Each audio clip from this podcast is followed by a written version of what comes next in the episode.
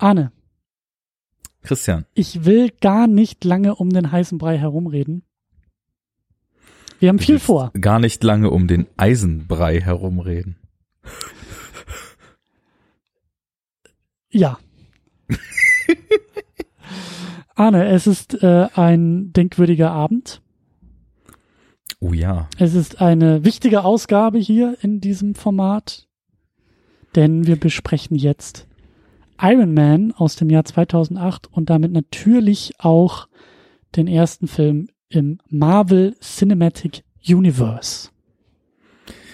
Wer hätte das gedacht, als wir vor Jahren mit dieser Geschichte hier angefangen haben, und das sind jetzt ja auch wirklich bald schon vier Jahre, Stimmt. haben wir immer gesagt, naja, wenn wir dann irgendwann mal im MCU angekommen sind, und das war immer so wie, wenn man im zweiten Semester war und darüber gesprochen hat, dass man irgendwann mal so eine Abschlussarbeit schreiben wird. So, es war einem bewusst, dass das mal passieren wird, aber in so weiter Ferne, dass es nicht im Ansatz rational greifbar war. Und jetzt ist es soweit. Schneller als wir dachten. Mit Aufs und Abs auf dem Weg dahin sind wir angekommen.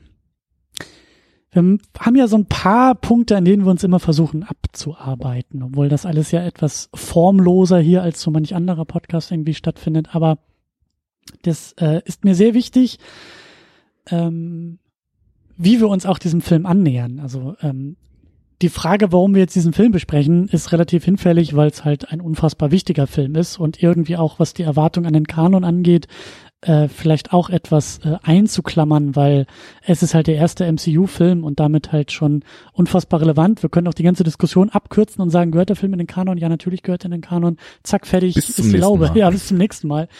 Mich interessiert aber, ähm, wie du eigentlich, weil wir es eben auch schon so oft irgendwie angedeutet haben, wie stehst du zu dieser ganzen Marvel MCU Geschichte? Wie stehst du zu Iron Man? Hast du den auch 2008 irgendwie im Kino geguckt? Wie, was, was ist das Verhältnis von dir zu diesem Film und eben auch im Nachklang zu diesem Franchise? So, und du meinst, wir kommen hier heute unter drei Stunden raus. Ich würde es gern versuchen, ja. Du, ich nehme ich nehme noch mal kurz zum Kehlebefeuchten einen Schluck Lama-Tee. Das ist ein tolles Wortspiel.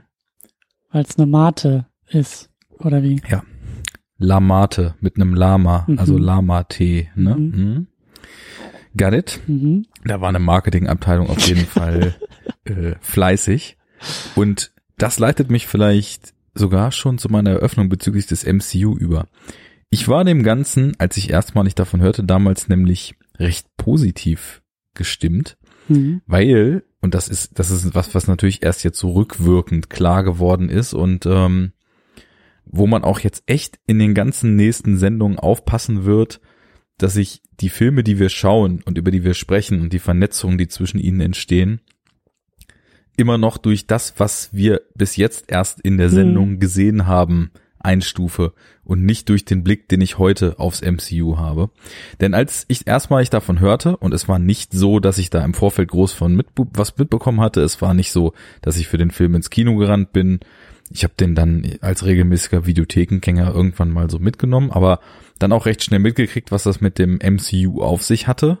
Ähm, ich glaube noch nicht bei Iron Man und Hulk, sondern so ab Iron Man 2 war mir irgendwie so dieser Masterplan klar. Mhm. Und ähm, ich kann das aber ja schon mal so ein bisschen vorziehen. Ich fand diesen Gedanken super spannend, weil bis dahin, also Franchising, Sequels und so weiter, das kannte man natürlich alles schon so genüge. Aber den Ansatz wirklich zu sagen, ich will jetzt hier eine figurenübergreifende filmische Welt schaffen, die miteinander vernetzt ist und ähm, ja, etwas Größeres erzählt als das, äh, was mir die einzelnen Filme so als Spielwiese zeigen. Ähm, das fand ich total cool. Ich war zu dem Zeitpunkt, muss ich auch sagen, noch überhaupt kein Seriengucker. Also ich habe, äh, sage ich mal, so dieses ganze Golden Age als irgendwie eine HBO-Serie nach der anderen in den Nullerjahren völlig durchgehypt wurde und durch die Decke ging. Das habe ich alles überhaupt nicht mitgekriegt. Ich habe tatsächlich erst in den Zehnerjahren angefangen, diese neuen Qualitätsserien in dicken Airquotes zu sehen. Und deswegen war was Serielles für mich, was ich naja gut, Lost hatte ich gesehen, ne? Aber das war's eigentlich Dann auch. nimmst du die Qualitätsquotes bitte wieder weg. ähm, naja, ich mochte Lost schon sehr gerne. Das, also den Event-Charakter, den das damals hatte, der war schon, war schon cool. Ja, stimmt Und äh, ja, also zumindest, ähm, oder sagen wir es mal so, jetzt bin ich das erste Mal nämlich schon in die Falle getappt. Jetzt lege ich nämlich auf das, was wir damals haben, ich fange schon an von Seriellem zu erzählen. Meine Hoffnung war aber eine ganz andere. Das habe ich nämlich ja auch in der Sendung schon äh, ein paar Mal erzählt, aber falls wir über die Zeit Hörer bekommen haben, und erzähle ich das gerne nochmal so in der Kurzfassung.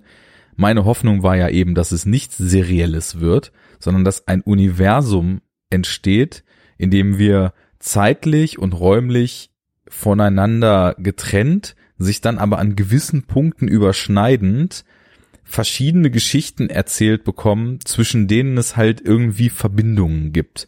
Und Mhm. äh, dass es dann etwas, also auch vor allem in der Chronologie rein serielles geworden ist, ist ja sogar meine große Enttäuschung des MCUs. Also wenn ich jetzt ähm, so die die ganzen filmischen Qualitäten der einzelnen Exemplare jetzt mal völlig außer Acht lasse und nur mich mit dieser großen Idee erstmal gedanklich beschäftige. Ähm, ich hätte halt gedacht, wir haben jetzt zum Beispiel, also sagen wir mal so, wie es jetzt zum Beispiel, es gibt jetzt diese Daredevil-Serie, die spielt in Hell's Kitchen in New York. Und dann hätte ich, also wenn wir daraus jetzt mal so das MCU spinnen, wie ich es mir gewünscht hätte, dann hätte ich mir gewünscht, dass es halt irgendeinen Superhelden gibt, der auf der anderen Seite in Los Angeles äh, lebt. Und dann sind die plötzlich auf irgendwelchen Aufträgen oder es, es passiert irgendwas Krasses in der Welt, wo es sie so durch das Schicksal hinschlägt und plötzlich sind so Szenen, wo auf einmal diese Figuren aufeinandertreffen, die vielleicht sogar in verschiedenen Filmen dann aus verschiedener Perspektive gezeigt sind und dann selektieren sich die Wege wieder auseinander. Und sowas wie Shield und so, das ist tatsächlich etwas, so wie das da etabliert ist, ähm, so übergeordnete Organisationen, Companies, Namen, die immer wieder fallen, Mhm. äh, Events, auf die referenziert wird und so weiter. Das macht das MCU ja so, aber immer halt nur mit dem Blick nach hinten. Ne? Ähm, das das finde ich schon cool, aber ich hätte mir da eine zeitliche und räumliche Lösung viel mehr voneinander gewünscht, als dass es quasi als Hauptstrang den weltlichen Strang gibt. Dann kommt irgendwie über Space noch zweimal Guardians dazu und dann wird das irgendwann im großen Finale zusammengeführt. Also sage ich mal so, im Grunde genommen hätte ich mir gewünscht, dass Guardians schon äh, quasi nach Iron Man gekommen wäre, aber dann halt noch Mhm. irgendwie so, keine Ahnung, da, dann ein Black Panther, der irgendwie erstmal völlig unabhängig davon agiert, aber es hätte halt immer noch so Schnittstellen dazwischen geben müssen. Ne? Das wäre so der große, naja, von Traum kann man nicht sprechen, aber das wäre so die große Hoffnung gewesen, die ich darin gehabt hätte. Also das Ganze ähm, ein bisschen losgelöster voneinander, aber eben doch mit verbindendem Material. Genau. So dass wirklich ähm, wir gerne auch deutlich verschiedene Facetten einer, einer Welt gezeigt bekommen, einer fiktiven Welt, die in diesem filmischen Universum immer weiter mit Stoff ausgebaut wird, der Mythologien formt, der Hm. Handlungsstränge formt, der, der Charakter über teilweise, also das, das Optimalbild wäre, dass ein Character Building der einen Figur implizit in den anderen Filmen weitergeht über Mythen, die man sich erzählt oder irgendwas, was man im Hintergrund sieht oder so. Also Mhm. noch viel vernetzter, als es das eigentlich ist. Lass uns das vielleicht auch noch ein bisschen ähm, ausklammern. Ähm, ich glaube, das werden so Sachen sein, ähm, die wir dann auch immer wieder bei den einzelnen Filmen vielleicht irgendwie auch sehen. Also mein, meine Hoffnung ist, wenn wir uns mit dem MCU auseinandersetzen, dass wir bei den Filmen vielleicht ein bisschen besser auch noch hingucken. Also gerade weil mich das Mhm. halt auch interessieren würde, so vielleicht finden wir auch ähm, wie du sagst, vielleicht können wir bei Guardians irgendwie etwas rausarbeiten, was eher in die Richtung geht, die du dir gewünscht hast. Vielleicht finden wir auch irgendwo einen Film, vielleicht ist nachher irgendwie der erste Avengers oder so, wo, wo sich für dich was ändert oder kippt, also wo wir auch, also, ähm, ich, also lass uns mit der Lupe auch ein bisschen vorangehen. Lass uns auch ein bisschen versuchen, das Ganze zu sezieren. Lass uns vielleicht auch versuchen, ähm, so, so nah wie möglich an den Sachen zu sein und zu bleiben, um damit dann eben auch diese Diskussion zu führen. So. Das ist genau mein Plan. Mhm. Also in der frühen Phase, da sind für mich allein aus der Erinnerung und also bei Iron Man jetzt zum Beispiel war es mehr als Erinnerung, weil ich den sogar schon mehrfach gesehen hatte, bevor ich mir jetzt nochmal angeschaut habe. Da sind äh, also auch sowohl gute Filme eben dabei, wie auch nicht so gute Filme, aber ähm, der Grad an Cinematic Universe ist noch relativ weit runtergefahren, hm. gemessen mit dem Overkill in den neueren Filmen, die ich alle schon gar nicht mehr gesehen habe. Und für mich, für mich ist jetzt MCU in die Sendung zu holen, vor allem ja auch damit verknüpft, dass wir in überschaubarer Zeit, also nicht über Iron Man war jetzt von 2008, also nicht über elf Jahre, sondern in zwei, drei Jahren diese ganzen Filme in der richtigen Reihenfolge mhm. dann halt sehen werden. Ich kenne sie halt, wie gesagt, nur bis äh, Civil War, aber das ist genau der Punkt, dass ich nämlich auch schauen möchte. Ich, ich weiß ja jetzt viel mehr über das Marvel-Universum als damals, also eben auch aus Comics, das wirkliche Marvel, nicht das Cinematic Universe. Äh, Universe. Ich weiß mehr über die Figuren. Mhm. Ich kenne die Filme beim zweiten Mal sehen, auch wenn es lange her ist, achtet man ja dann doch immer auf ganz andere Sachen und mich interessiert auch, wie viel an Verweisen, an Quervernetzungen, die ich vielleicht gar nicht gesehen habe beim ersten Mal und auch an, sage ich mal, Insider-Info für irgendwelche Comic-Fans da drin steckt, was mir vielleicht alles entgangen ist und äh, das alles vielleicht in ich ne, sag jetzt einfach mal einem anderen. Es muss nicht ein besseres oder schlechteres Licht sein, aber vielleicht in einem anderen Licht erscheinen lassen als beim ersten Mal schauen. Mhm. Ähm, ich hoffe auch, ich bin ja großer Fan dieser ganzen äh, äh, filmischen Auseinandersetzung, dieses filmischen Universums, äh, dieser Filmreihe und auch ähm, Fan der meisten dieser einzelnen Filme. Ähm, und da hoffe ich auch, dass ähm, oder anders gesagt, ich hoffe, es, es, es wäre zu leicht, wenn wir so ein Plattitüden irgendwie abfallen und sagen, äh, alles ist ständig vernetzt und verbunden. Oder eben auch, dass ich sage, ist doch toll, alles ist ständig vernetzt und verbunden. Die Filme sind mehr als das.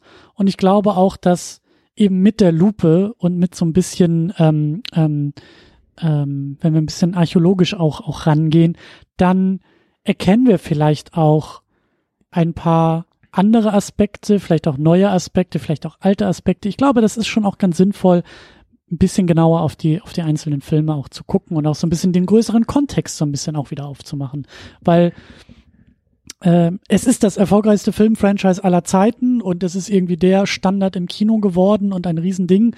Und es wäre jetzt sehr leicht im Jahr 2019, in dem wir das hier aufnehmen, zu sagen, äh, wir haben jetzt Iron Man im Jahr 2008, war doch alles eh klar und dieses Wissen von jetzt komplett auf diesen Film von damals irgendwie zu stülpen, ähm, das wäre ein bisschen zu einfach, weil ich glaube, dass wenn wir jetzt ein bisschen genauer auf den Film auch gucken und auch noch auf die Vorgeschichte und die Geschichte rund um das MCU, dann merken wir auch, ah, okay, hier ist tatsächlich doch vielleicht noch irgendwo ein Risiko gemacht. Hier ist eine ist ein ist eine ist eine äh, Wette aufgemacht, die dann vielleicht drei Filme sozusagen eingelöst wird und hier sind vielleicht auch irgendwo Schlenker und Ausfälle und ähm, Experimente, die glücken oder nicht glücken. Das, da greife ich schon mal auf die nächste Ausgabe vor in Sachen Incredible Hulk.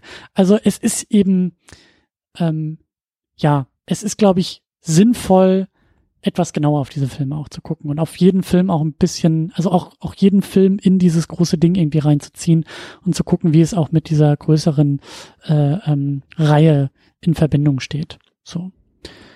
Also zum einen klingt das ja fast, als ob du im Vorfeld versuchst, ein bisschen kopfloses Gerante zu vermeiden, wo ich dich beruhigen kann, dass ich jetzt noch nicht da rein verfallen werde. Aber nee, ich, ja. ich spaße nur, ich, ich weiß, was du meinst. Ähm, aber auf der anderen Seite bin ich da auch tatsächlich genau auf der gleichen Seite unterwegs wie du, weil das hat sich über diese elf Jahre alles enorm gewandelt, beziehungsweise ja. wenn wir die Pre-Production von Iron Man mit reinnehmen, dann über diese 13 Jahre oder mehr, die dieses Projekt MCU im Äther schon mitschwingt. Ähm, ja, und du hast schon die richtigen Stichworte geliefert, weil die, das Selbstverständnis, mit dem wir heute sehen, es ist scheißegal, was Marvel da ins Kino bringt. Es rennen so viele Leute rein, dass wenn da Avengers draufsteht, eine Milliarde hinten runterpurzelt. Es ist, es ist alles egal. Das ist ein absoluter Selbstläufer geworden und äh, bis auf weiteres ist auch nicht abzusehen, dass das anders wird. Ähm, das war damals ja noch überhaupt nicht der Fall. Ja. Ich meine, Iron Man war ein Projekt. Es gab die Marvel Studios vorher noch nicht. Äh, Marvel hatte ja eher so zu kämpfen, dass sie irgendwie alle geilen Lizenzen eigentlich an irgendwelche anderen Studios gegeben haben. Äh, der Avi Arad, den haben wir ja jetzt auch schon mehrfach erwähnt, produzierte da so immer rum, musste aber ständig Kompromisse äh, eingehen. Ich habe mit Kevin Feige mir noch mal ein paar alte Panels angeguckt von Comic Cons 2006, mhm. 7 und 8, glaube ich. Und äh, die sagten da auch, naja, also wir konnten, wir konnten immer beraten, das sind unsere Figuren, aber wir konnten nicht verhindern, ob da gute oder schlechte Filme bei rauskommen. Oder also nach unserem äh, Gestus eben gut oder schlecht einzustufen. Naja, und ähm, dann gründet sich da eben so Marvel, was sich quasi über Filmlizenzen eigentlich irgendwie vor dem, vor dem Bankrott gerettet hat und dann irgendwie auch im Comic-Bereich ja später irgendwie mit Marvel Now und so weiter erstmal einmal komplett rebooten musste und mit dem Fahrwasser der Filme dann irgendwann wieder richtig auf die Beine kam.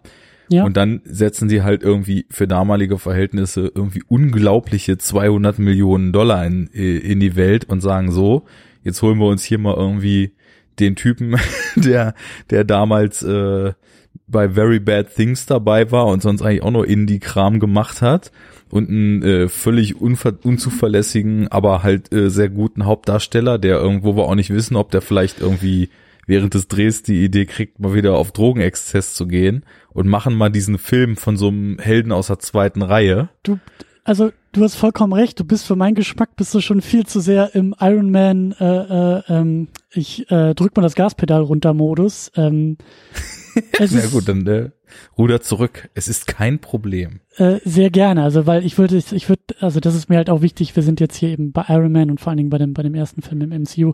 Da ähm, ähm, noch ein bisschen hinzuführen. So, du hast es schon angedeutet, wir haben es auch in vergangenen Podcasts schon immer wieder mal auch erwähnt, wenn wir so in den 90ern, Anfang der 2000er auch unterwegs waren schon bei, bei Marvel-Figuren. Ähm, die Kurzfassung, ich habe leider das Buch nicht geschafft im Urlaub zu lesen. Ich habe stattdessen ganz viele Superman-Comics gelesen.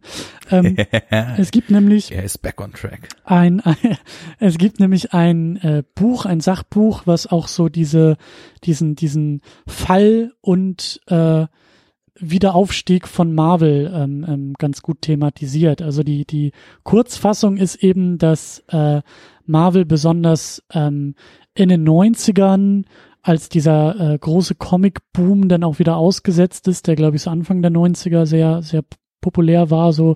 Die Bubble. Die, genau, die Bubble, die platzte, Superman stirbt und das war ein Riesenevent und äh, das hat dazu geführt, dass in Comics immer mehr Events auch überhand genommen haben und Marvel ist halt eben pleite gegangen in der Zeit. Also die waren, ähm, ähm, na, wie heißt es, Bankruptcy, die sind äh, äh, Konkurs. Konkurs, genau, so heißt es auf Deutsch. Ja. Mussten Konkurs anmelden und ähm, also der, der, der Marvel-Konzern, der eben Comics gemacht hat, und ja heute auch immer noch Comics macht, aber damals eben hauptsächlich so im Comic-Bereich äh, unterwegs war.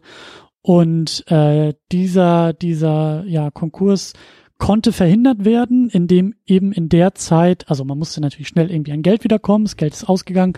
Und da sind eben dann diese Filmdeals auch sehr lukrativ gewesen, weil du halt mit einem Deal die, ähm, ich kenne jetzt die Details nicht, aber in der Regel war es ja, gebt uns Geld, gebt uns Summe X, damit ihr die Erlaubnis bekommt, mit unserer Figur, mit unseren Figuren Filme machen zu dürfen. Und ja, genau. In der Regel, genau, in der Regel ist Gewinnbeteiligung zum gewissen Rahmen noch weiß ich nicht. Wobei ich da immer gehört habe, dass die halt recht gering war. Also wenn jetzt irgendwie hier der erste Spider-Man oder der zweite oder dritte irgendwie äh, 800 Millionen US-Dollar weltweit verdient, dann stand Marvel in der Regel daneben und hat irgendwie die Figur für 5 Millionen verkauft und dann war das Thema durch.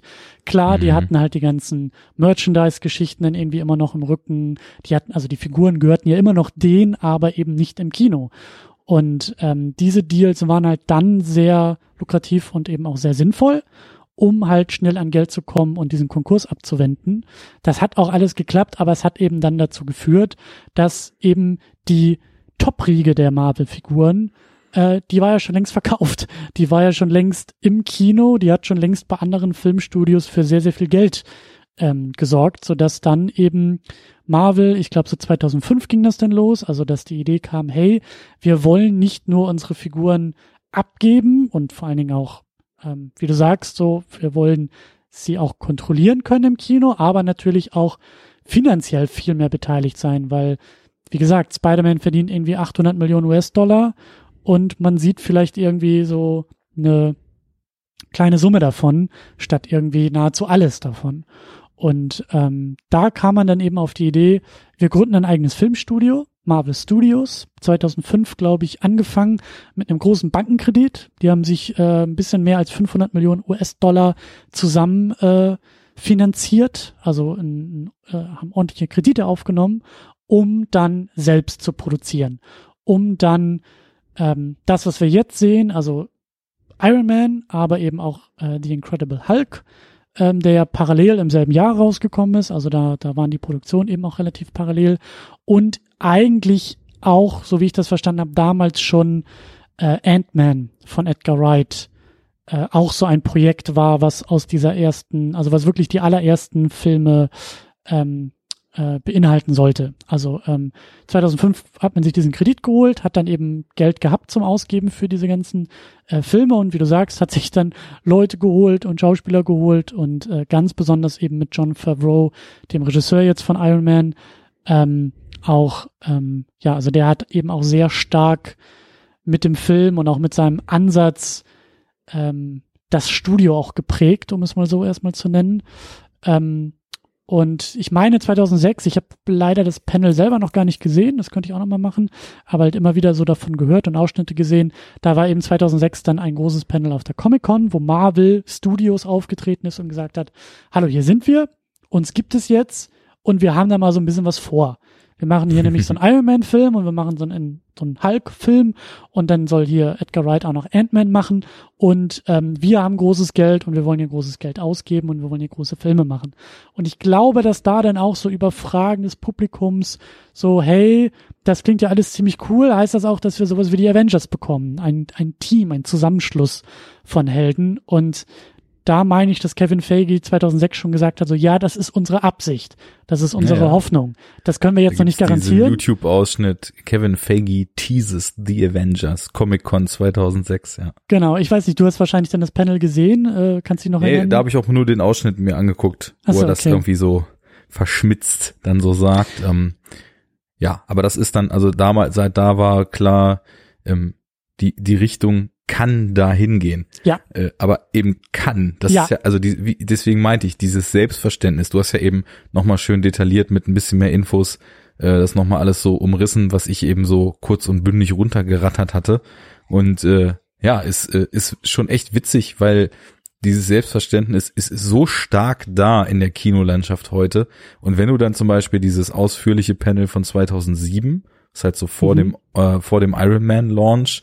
Äh, da sitzen Kevin Feige, Terrence Howard, äh, Gwyneth Paltrow, ähm, Robert Downey Jr. wahrscheinlich. John Favreau und Robert Downey Jr. genau und zeigen sie ein paar Ausschnitte und da, da, so ganz im Nebensatz fällt dann zum Beispiel sowas, was was irgendwie völlig mit diesem Selbstverständnis bricht. So, da, da, ich glaube, John Favreau erzählt was und sagt dann so, if this uh, the man who would like to play um, War Machine if this becomes a franchise so und das muss man sich mal auf der Zunge ja, zergehen ja, lassen ne? Ja, so so falls dieser Film was wird falls das alles klappt äh, ist er dann derjenige der War Machine gern spielen möchte ja. so das ist halt alles totale Zukunftsmusik gewesen und es war eben es war nicht Spider-Man, es war nicht die X-Men, es war nicht die Fantastic Four, sondern es war halt irgendwie so ein ja. ja, zweite Reihe Typ, der irgendwie zwar schon mit den Avengers immer so verbandelt war, aber glaube ich jetzt auch echt durch die Filme dann als Figur total Auftrieb wiederbekommen hat in der Popularität. Ja, ich glaube auch, wenn du wenn du 2007 äh, auf die Straßen gegangen wärst und die Leute gefragt hättest, äh, kennst du Iron Man, dann hätte es größere Fragezeichen gegeben als natürlich im Jahr 2019, aber ähm, eben auch im Vergleich zu anderen Helden. Wenn du damals auf die Straßen gegangen wärst und gefragt hättest, hier, kennst du Spider-Man, dann hättest du eine ganz andere Reaktion bekommen als auf die Frage, kennst du Iron Man? Ja, ja. Und ähm, ja, und das ist, also deswegen meine ich ja, das meine ich so ein bisschen auch mit der Lupe und auch mit ein bisschen ähm, ähm, äh, Skalpell äh, rangehen. Also der Weg zu Iron Man ist alles andere als wir sind hier das riesen Entertainment-Konglomerat, äh, wir wollen das Kino beherrschen und äh, unser Plan ist, der erfolgreichste, das erfolgreichste Filmfranchise aller Zeiten zu werden, sondern es ist ein äh, wir haben eine Menge Geld uns geliehen, das heißt, das muss ja auch alles irgendwie aufgehen. Mhm. So, in einem Paralleluniversum äh, ist Marvel jetzt vielleicht tatsächlich dann komplett bankrott nach dem ersten Film, der floppt oder so. Ähm, aber es hat ja geklappt, aber es war halt eben dieser Ansatz von, und das ist mir halt eben auch wichtig zu sagen, so, unsere Hoffnung ist vielleicht, wenn wir Glück haben, euch das alles gefällt, bitte geht ins Kino, dann auch mal die Avengers auszuprobieren und eben nicht, äh, wir sind hier und in vier Jahren kommen wir mit den Avengers zurück. So. Ja. Ähm, und das war ja eben auch einer der Gründe, warum wir, und gerade jetzt hier bei Iron Man, ähm, warum dann am Ende in, den, in der Post-Credit-Szene ähm, dieser Nick Fury aus dem Schatten tritt und sagt, äh, Mr. Stark, ähm, hier gibt's ein bisschen mehr, als, als ihnen klar ist, weil das hättest du halt, also das war ein Easter Egg. Das ist der Grund, warum das Ganze nach den Credits kommt, weil damit machst du dich halt relativ unangreifbar. Also damit machst du ein Versprechen, damit äußerst du deine Hoffnung, aber damit Hm. du teast halt einfach nur und ist halt erstmal nur ein Gag. Und der Genau, kann für ernst alle, genommen werden oder eben nicht. exakt für alle, die es verstehen und wenn auch kein weiterer Film draus geworden wäre, hätte es ja immer noch irgendwie funktioniert. Und das ist halt eben auch ganz wichtig bei dem bei dem ersten Iron Man und ähm, das ist eben auch so so ähm, der Weg dahin. Ich habe ich hab den Film damals 2008 lustigerweise äh, noch in meiner Heimatstadt Kleinstadt äh, in Husum in einer Sneak Preview gesehen. Das war ein Film. Stell es mir vor, Iron Man, der erste Iron Man, lief an einem Mittwochabend in der Sneak Preview. Mhm. Das, das ist heute undenkbar. Ja, wir haben Avengers Mhm. Endgame mit- zwei Wochen vorher in der Sneak Preview gesehen. So klar, klar hast du das. ähm, aber damals Genau. war das so und das war auch so. Ich habe mich gefreut, ne, so ah cool. Ähm, der Film hat mir gefallen und ich wette, dass wir mit dem Abspann das Kino verlassen haben. Ja, auf jeden Fall. Also da war nix mit, bleib mal sitzen, da kommt noch Nick Fury aus dem Schatten oder bleib mal sitzen, mal gucken, was, was im nächsten Film passiert. So, das, äh, das glaube ich nicht, weil ich, also ich wusste ja gar nichts davon und ich kannte bis dahin Iron Man auch nicht großartig, aber wusste, dass da ein Film kommt, so, äh, wusste auch nicht großartig viel von Marvel Studios und dieser ganzen Geschichte, aber ne, ich, also hat sich gelohnt, an einem Abend in die Sneak Preview zu gehen. Und ja, und dann haben wir eben auch, ähm, was du auch schon angedeutet hast, wir haben John Favreau, wir haben Robert Downey Jr., der damals eigentlich auch, ja, so immer noch an seinem Comeback gearbeitet hat. Der Anfang der 2000er, glaube ich, oder Ende der 90er, Alkoholprobleme, Drogenprobleme und da auch sehr, ähm, also ich habe mich da jetzt auch nicht direkt eingelesen, aber ja auch immer nur wieder gehört, dass er ja so ein bisschen da auch aus Hollywood rausgefallen ist. Und dann eben mit so ein paar Rollen, ich glaube hier, äh, wie heißt er da, mit äh, von Shane Black, äh, ähm, Kiss Kiss Bang Bang? Genau, der war 2005. Das Genau. war so der Startschuss wieder für ihn. Dann hat er, glaube ich, mit Fincher, hatte er doch hier ähm, Zodiac, glaube ich, auch irgendwie 2006 oder so gemacht. Und ja, das war, glaube ich, schon sieben. Aber oder oder sieben, ja. Aber auf jeden Fall noch vor Iron Man. Und dann kam er eben mit äh, mit Iron Man äh, ja noch größer, noch populärer, noch noch breiter so zurück. Ähm, und das war, wie du sagst, das war, ein- das war ein Risiko. Ich hatte auch noch, ähm, ich hatte mir an einem Abend, als ich Iron Man jetzt hier wieder geguckt habe, auch noch mal ein bisschen ein paar Kleinigkeiten im, im Bonusmaterial, so im Making-of äh, angeguckt. Und ähm, äh, ja, da hieß es dann auch so, John Favreau, ne, Regisseur, äh, hat irgendwie auch mitgeschrieben so, der musste da wirklich sehr oft auf den Tisch hauen und sagen, nein, Robert Downey Jr. ist mein Iron Man, mit dem mache ich das äh, oder eben nicht. Und da war das Studio, also Marvel Studios, am Anfang auch so ein bisschen, ja, müssen wir erstmal überzeugt werden. So. Und ganz kurz nur noch, um das abzuschließen, ähm, weil es halt auch noch wichtig ist zu betonen, es war auch noch nicht Walt Disney auf dem, auf dem, auf dem Cover. Ähm, nee, nee, nee. es war noch, äh, lass mich kurz überlegen, ich glaube mit Paramount zusammen produziert. Das war nämlich auch noch das Besondere, Marvel Studios als ja tatsächlich Independent Filmstudio ähm, weil sie mit das jedem klingt so Film ehrlich aus heutiger Sicht. aber ja. es ist so, es war ein unabhängiges, ein, ein Independent Filmstudio, was halt eben mit den großen, es gibt ja nur eine Handvoll große Filmstudios, ähm, äh, zusammengearbeitet hat und dann eben auch ähm, mit verschiedenen Verträgen bei verschiedenen Studios war. Also Iron Man ist mit Paramount zusammen gemacht und released und äh, Incredible Hulk, den wir als nächstes dann ja besprechen werden, der war unter Universal und da waren auch durchaus unterschiedliche Verträge. Da werden wir dann bei Hulk wahrscheinlich nochmal drauf eingehen. Aber das ist halt auch äh, sehr kurios. Also ich habe hier meine meine meine Blu-ray noch mal aus dem Regal genommen. Die ist irgendwie unter, äh, also ich weiß nicht von wann die ist, aber die ist irgendwie äh, von Concord Medien GmbH äh, hier als deutsche Blu-ray released. Ich glaube, die hatten so die ersten drei Marvel-Filme irgendwie im Portfolio. Ähm, Mhm. Da kommt ein Paramount-Logo, glaube ich, irgendwie. Und wie du sagst, und wir sitzen aber jetzt in einer Welt, in der das halt ein Teil und ein sehr wichtiger Teil des äh, mega großen Disney-Konzerns geworden ist. Also auch da hat sich die Welt zwischen 2008 und 2019 massiv verändert.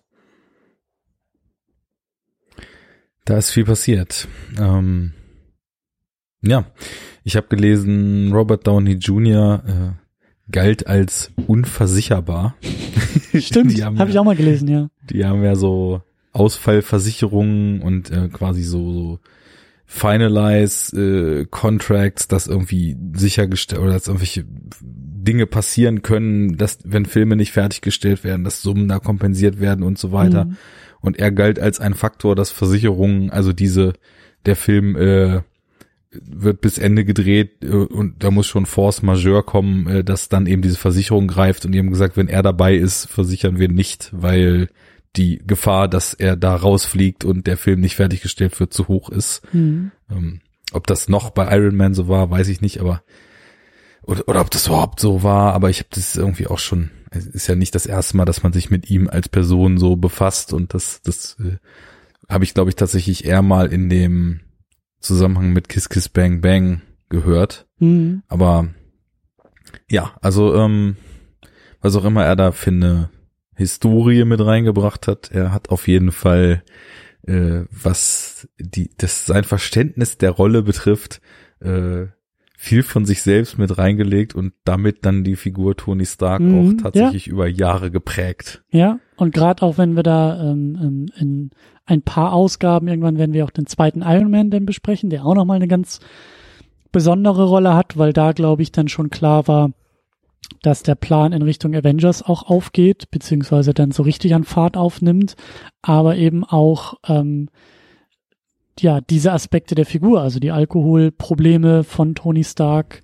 dann ja auch thematisiert hat und ähm, ähm, ja, also Robert Downey Jr. ist halt, ist halt auch unfassbar wichtig für Iron Man. Also auch da haben wir auch schon öfter drüber gesprochen, dass es ein paar Besetzungen gibt, ähm, wo wir sagen, da, da, da, da verschmelzen äh, Schauspieler und Rollen miteinander. Und ich würde auch sagen, dass halt Robert Downey Jr. Iron Man unfassbar oder Tony Stark unfassbar geprägt hat. Also dass, dass beides sich gegenseitig ähm, ergänzt und bedingt und ähm, ähnlich einprägsam wie andere, wie vielleicht Michael Keaton als, als Batman oder wie eben Christopher Reeve als Superman, ähm, über die Jahre halt so, so eng äh, diese, diese Rolle einfach geworden sind, so dass, dass wir auch sagen, oder ich zumindest auch sagen würde, also äh, wer auch immer das als nächstes spielen soll, ähm, viel Erfolg bis hin zu, ähm, hast dir das gut überlegt, so, weil, also auch da sehr, also eine sehr wichtige, also dann doch im konkreten Film auch eine sehr wichtige Besetzung und auch eine sehr gute Besetzung und eine sehr passende Besetzung von Schauspieler und Figur, ja. Ja, absolut. Ähm, ich hatte jetzt im Vorfeld Thema Hausaufgaben machen auch in Iron Man Comics reingelesen, also nicht wie sonst häufig mal so ganz an die Basis gegangen. Und es war einfach Thema der Verfügbarkeit. Ich habe beschlossen, ich muss erstmal von meinem Pile of Shame, der auch in meinem Comic Reader besteht, ein bisschen was weglesen, bevor ich weiter Geld ausgebe, weil es macht ja auch keinen Sinn, immer nur fürs Regal äh, zu kaufen. Und deswegen habe ich mich tatsächlich eher so auf Iron Man Comics, die in Flatrates verfügbar waren, also wahlweise bei Amazon oder als ich es noch äh, vor zwei Monaten genutzt habe, Comixology Unlimited drin waren. Das waren, sage ich mal, etwas neuere Sachen, also die ungefähr so in der Zeit geschrieben wurden, wo auch dieser Film produziert wurde. Ähm, mhm. Und es ist schon interessant so, weil viele, naja, Aspekte von Tony Stark, viele Charakterzüge, sein Verhalten und eben auch etwas, was ihn im Kern ausmacht, äh, nämlich diese Zerrissenheit zwischen dem Fortschrittsdenker oder in Ekel äh, Neudeutsch dem Entrepreneur, ne? dem nee, äh, dem Tech-Entrepreneur, mhm, mhm, mhm. ähm, der also quasi technologisch die Menschheit voranbringen will und der irgendwie auch in sich schon so den, naja, anfangs sagen wir mal eher so die moralische Ausrede hat, hm. er müsste ja quasi seine ganzen Sachen über Militärstuff finanzieren, weil dann könnte man ja irgendwann auch Gutes damit tun. Das habe ich in den Comics eben auch wiedergefunden und diesen Arc hin zu jemanden, der dann vielleicht irgendwann auch versteht, was diese ganzen Stark Industries Waffentechnologien so anrichten können. Ähm, ja, aber das ist eben in den Comics ähm, ist es bei weitem nicht so ausgeprägt wie Robert Downey Jr. das eben macht, was, sage ich mal so, die Playboy-esken, arroganten Wesenszüge des äh, Tony Starks betrifft. Also da, das war die eigene Note, die ich meinte. Hm. Sicherlich gibt's irgendwie zig Iterationen von Iron Man und Tony Stark äh, in, in den Jahren davor. Und da werden sicherlich auch welche bei sein, die noch etwas Playboy-esker sind als die Sachen, die ich jetzt gelesen habe. Aber ähm, da trägt er schon, was natürlich auch mit dem, sag ich mal, fluffig humoresken und nur in einzelnen Szenen dann doch mal etwas ernster werdenden Ansatz von Favreau und Co. dann zu tun hat. Mhm. Da trägt er dann eben richtig schön dick auf ähm, und also legt schon so die Basis für diesen ja, für diese Dynamik auch mit anderen Figuren, die uns später auch immer wieder begegnen werden in der Filmreihe. Ähm, ja, also ohne ihn wäre sicherlich auch der MCU Tony Stark ein anderer geworden. Mhm. Ähm, er hat da schon das richtige Händchen, diesen Playboy-Typen, diese unglaubliche Arroganz, diese anfangs unglaubliche Fuck it Attitude gegenüber jedem, der ihm irgendwie einen erzählen will, dann eben zu verkörpern, ist schon echt eine interessante Wahl und äh, macht das schon echt gut.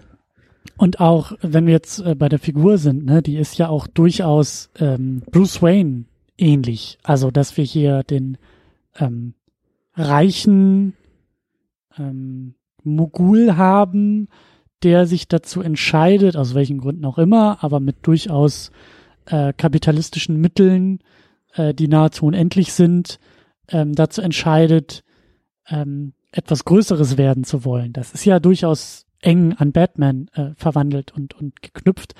Aber wir haben die Tony Stark-Seite hier, die sich dann ähm, deutlicher von Bruce Wayne unterscheidet, wie du sagst. Also Bruce Wayne oder zumindest auch der Bruce Wayne, den wir bei Christopher Nolan sehen, also von Christian Bale gespielt, ist ein anderer. Also er gibt sich ja auch irgendwie als Playboy und er, er tritt ja auch irgendwie auf. Aber das ist, wir sind im gleichen Jahr wie, wie The Dark Knight im Jahr 2008. Ähm, aber das, was Robert Downey Jr. mit seinem Tony Stark macht, ist dann doch noch mal ein bisschen was anderes und gerade auch diese diese ähm, Entwicklung, die es da gibt, ähm, die hier auch bei Iron Man verankert ist. Ne? Also wir sehen ja eine Veränderung dieser Figur vor unseren Augen. Das ist auch eine Sache, die wir so deutlich eben nicht bei Batman sehen bisher, dass wir miterleben, ähm, dass Bruce Wayne, aber in dem Fall Tony Stark halt diesen diesen deutlichen Sinneswandel hat und auch diese, diese Erkenntnisse macht und auch irgendwie wachgerüttelt wird und halt eben auch, ja, Opfer seiner eigenen, seiner, seines eigenen Schaffens ja am Anfang ist. Also es sind ja seine eigenen Waffen, die ihn dazu, ähm, also die ihn da erwischen. So, und ähm, das, das ist dann auch nochmal, das sind zwar, also das sind Nuancen, aber die sind eben auch unterschiedlich genug, weil ich glaube, die wenigsten von uns ähm, würden jetzt intuitiv auf die Idee, auf die Idee kommen, diese beiden Figuren miteinander zu vergleichen. Also die Figuren oder die Helden miteinander zu vergleichen, obwohl sie auf dem Papier sehr eng beieinander sind. Ja, aber sie sind in ihrer Wirkung natürlich grundverschieden. Deswegen, Genau. also ich bin auch auf die Idee nicht wirklich gekommen bis jetzt. Ähm, klar, so diese Legacy des Vaters und die Ressourcen, die der Vater hinterlässt, das ist natürlich hier ein Thema drin, aber das ist eigentlich für mich eher so so ein Standard-Film-Trope gewesen, so der der junge äh, Nachzügler in der Familie, der irgendwie versucht, äh, dem Erbe seines Vaters gerecht zu werden. Das kennt man ja auch aus, Hm. keine Ahnung, zig anderen Filmen, die ich jetzt alle nicht benennen kann, aber ist ja irgendwie ein gängiger Trope so und ja, ich glaube dadurch, dass in Batman natürlich dauerhaft diese totale Gebrochenheit ähm, eine Rolle spielt und wir im Grunde genommen über die Origin von Batman, die ja dann im Grunde genommen als Kind schon losgeht mit dem Mord der Eltern, da ist ja so der Start, Mhm. ja, no pun intended, Startschuss dafür gelegt, ne? Ähm, und hier ist es ja so, dass wir im Grunde genommen jemanden erleben anfangs, der ja, Selbstzweifel oder Zweifel an dem, was er tut, also nicht im entferntesten hat. Das ist ja wirklich dem Tony Stark hier völlig fremd, irgendwie Hm. auch nur die geringsten moralischen Zweifel zu haben. Der ist halt Hm. ein knallharter Businessmann, der sein, sein Leben in vollsten Zügen genießt, aber halt natürlich schon auch in dem, was er tut, irgendwie total brillant ist und das auch weiß. Also, was er eben für technische Skills hat, das ist ja im Grunde genommen die Superkraft von ihm. Also ich meine, klar, er kann in seinem Anzug viel machen, aber diesen Anzug in der Lage gewesen zu sein, zu bauen, das, das ist ja auch das, wo er irgendwie schon die Normalität völlig übersteigt und wo eben auch Mhm. die Science Fiction und äh, abgefahrene Komponente dann mit reinkommt. Und hier ist es ja erst so, dass im Grunde genommen als Effekt oder als, als Auswirkung seines eigenen Handelns auch der Legacy des Vaters, aber er seines eigenen Handelns und seiner eigenen Entscheidungen dann etwas passiert, was bei ihm natürlich diesen moralischen und seelischen Arc lostritt, so dass wir dann in diesem Film, und das ist ja auch etwas, wo ich Iron Man schon x-fach hier in der Sendung für gelobt habe, dass wir halt wirklich eine richtig stark ausgeprägte Charakterentwicklung haben, äh, allerdings natürlich äh, auf eine Art und Weise, dass der Tony Stark am Ende des Films immer noch der Tony Stark ist, der er am Anfang war, in seinem ganzen Auftreten, in seinem Wesen, aber seine Position zu verschiedenen Dingen, die er im Vorfeld getan hat und zu Business-Entscheidungen und Mhm. der Entscheidung, wie er eigentlich sein Geld verdient und seine Company am Laufen hält, das hat sich ja alles maßgeblich geändert und äh, ja, insofern ist natürlich der in seiner Außenwirkung am, am Ende noch derselbe, aber in dem, was in ihm passiert, an Denkprozessen und so ein völlig anderer. Und ja, Batman ist ja eher so dauergetrieben aufgrund dieses Traumas seiner Kindheit. Also ich hätte jetzt nicht gesagt, dass der Bruce Wayne am Ende von Batman Begins ein maßgeblich anderer als der Bruce Wayne, der in die Ninja-Ausbildung geht, ist. Ähm, weil da schon viel früher das passiert ist, was ihn zu dem gemacht hat. Ich, ich würde auch sagen, dass ähm, ähm, Iron Man, also der Film, ähm, ja eben auch eine, eine ganz, ganz deutliche Heldenreise ist. Also wirklich dieses ganz klassische, äh, diese ganz klassische Heldwerdung. Es gibt irgendwie das, es gibt den Normalzustand, es gibt irgendwie das traumatische Ereignis, es gibt irgendwie die, die, die, äh, er zögert ein bisschen, es gibt die Schwierigkeiten und schlussendlich äh, überwindet er sie und gewinnt und ist eben auch verändert im Laufe dieser ähm, dieses Filmes und dieser dieses Weges und dieser Reise. Also wie du sagst, er, er hat was gelernt. Klar, er ist immer noch Tony Stark und ähm, er kann auch immer noch diesen Playboy ganz gut irgendwie äh, rüberbringen so, aber er ist definitiv in seinen Werten und in seiner Menschlichkeit berührt und verändert. Und ich glaube, dass das eben auch einer der ähm, einer der vielen, in Anführungszeichen, Geheimrezepte, weil es gar nicht so geheim ist, aber eben der vielen Faktoren, ähm, warum der Film auch gut funktioniert. Also in meinen Augen tut er das eben sehr gut, aber warum er auch ähm, so guten Anklang gefunden hat. Ähm, die wenigsten kannten Iron Man vorher, also da, da, da gab es, ähm, also da musste man das Publikum erstmal von überzeugen, dass das eben ein, ein ein, ein Kinobesuch wert ist. Und das hat der Film ja anscheinend ganz gut geschafft. Und ich glaube eben auch durch solche äh, Elemente, durch diese sehr klassische Heldenreise. Und damit eben, und das ist ja eben auch das Besondere bei dem Film Iron Man, ähm, wie wir jetzt ja wissen, ähm, die Blaupause für das spätere MCU. Und das habe ich auch immer wieder so gehört im Laufe der Jahre und das sieht man auch immer wieder. Also John Favreau wird auch immer sehr prominent gedankt. Der taucht auch irgendwie als Produzent in den Avengers-Filmen auf. Ich glaube, bis hin irgendwie zu Avengers Endgame habe ich den Namen auch schon wieder gesehen. Dabei hat der ja in Anführungszeichen nur zwei Filme, also nur in zwei Filmen Regie geführt und äh, in ein paar weiteren noch obendrauf äh, mitgespielt. Ähm, er spielt ja hier den Happy Hogan, den, den Assistenten von äh, von Tony Stark. Ähm, mhm. Und seine Rolle ist aber durchaus wichtig im MCU, weil, ähm, also so, so wie ich das halt immer verstanden und gehört habe, weil er ähm, mitgeholfen hat, den, den, ja, die Blaupause für das MCU auch zu finden und, und, und zu setzen. Also der Ansatz bei dem Iron Man-Film, den er gewählt hat. Also er hat einige Dinge für seinen Film sich überlegt und entschieden, die dann sehr lange auch Grundlage fürs MCU waren. Und zum Beispiel hat er bei dem Film, was ich dann auch im Making-of immer, immer wieder mal so gesehen und gehört habe, das Drehbuch war gar nicht so wichtig. Und auch da ist das so ein Punkt, den man mitdenken sollte, wenn man irgendwie ähm, mit den Augen rollt und sagt, ah, das war ja klar, MC, das war alles klar, das war ja alles klar.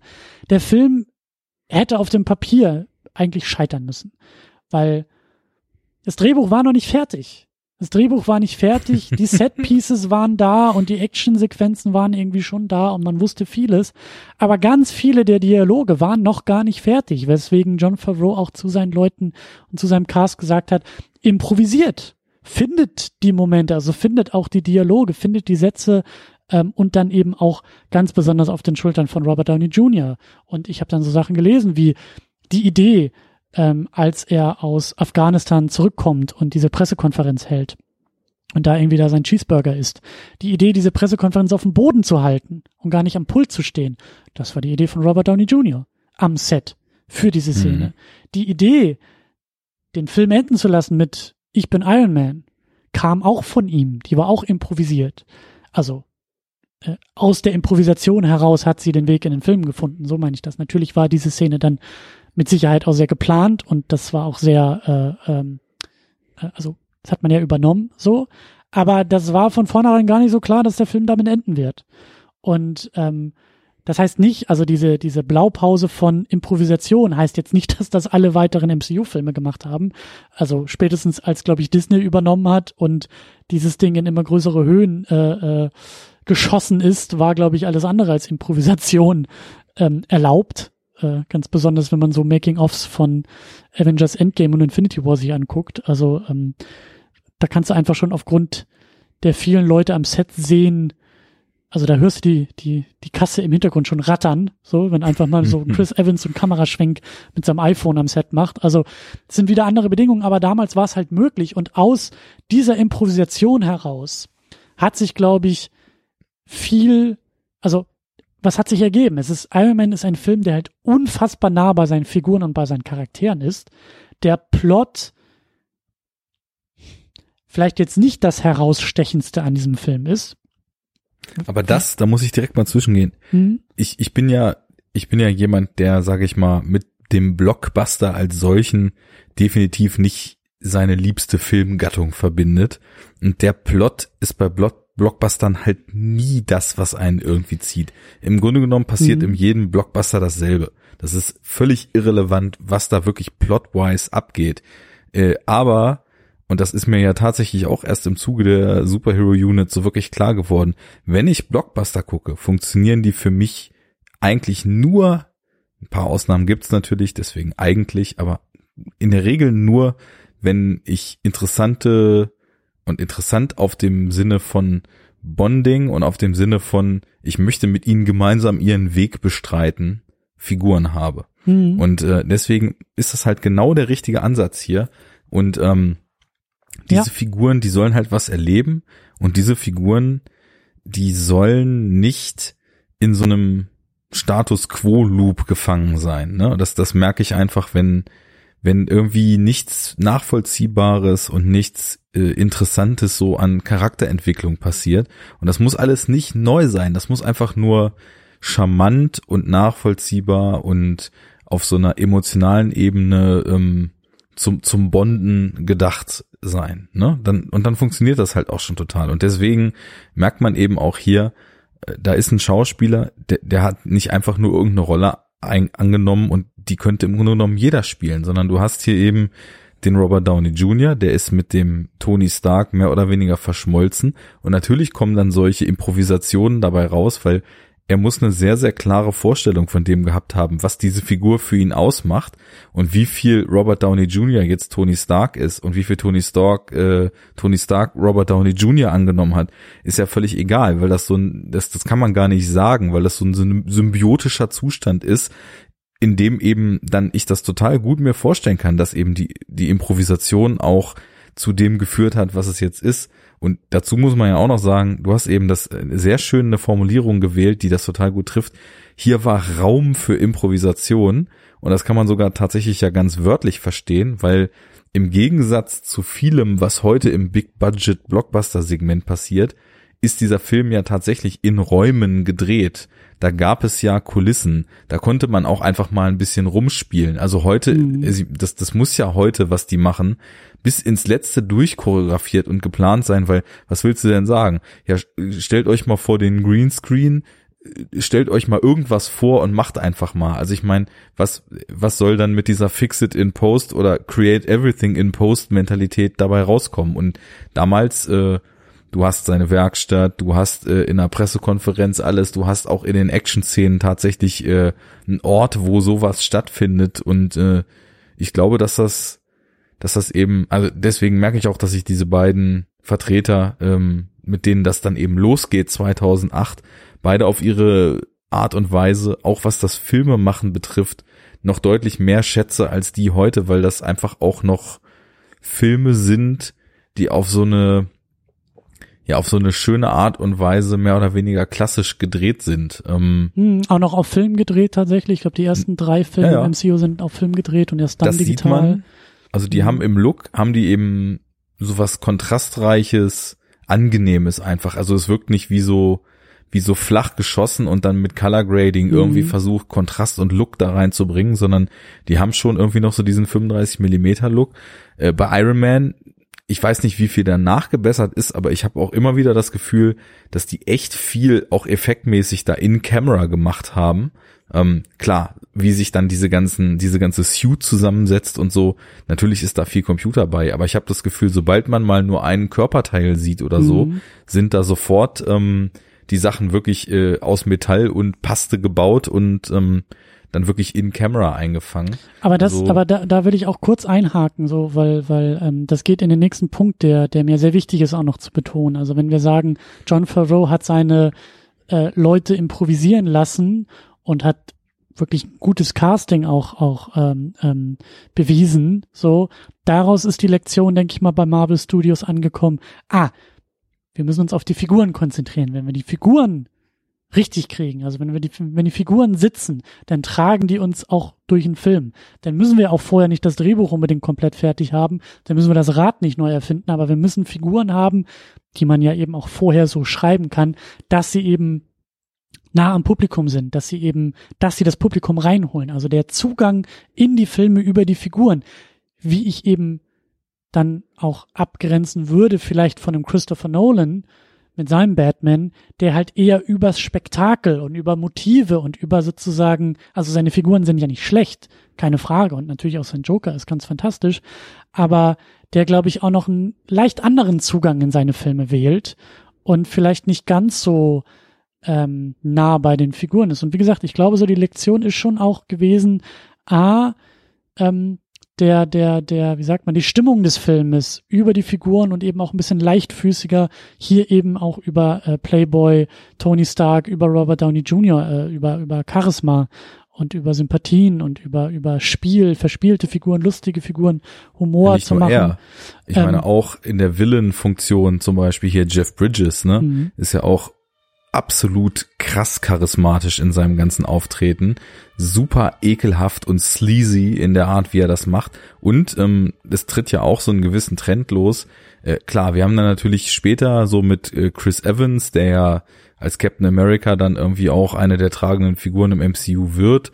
äh, der hatte natürlich auch mit Fantastic Four schon seine Superhelden-Erfahrung gesammelt, aber generell ist es natürlich eine Tendenz, die haben hier eher gestandene Schauspieler gecastet als irgendwelche Newcomer, die vielleicht noch keiner so wirklich kennt. Also mhm. Äh, auf Figuren viel Wert zu legen und sie dann mit Leuten zu besetzen, von denen man auch weiß, dass die in der Lage sind, auch vielleicht äh, im ursprünglichen Gedanken etwas äh, vielschichtigere oder komplexere Figuren zu tragen oder selbst wenn die nicht entsprechend komplex geschrieben sind, mit Charisma und schauspielerischer Erfahrung diese Figuren halt entsprechend so darzustellen, dass da ein Funke aufs Publikum überspringt.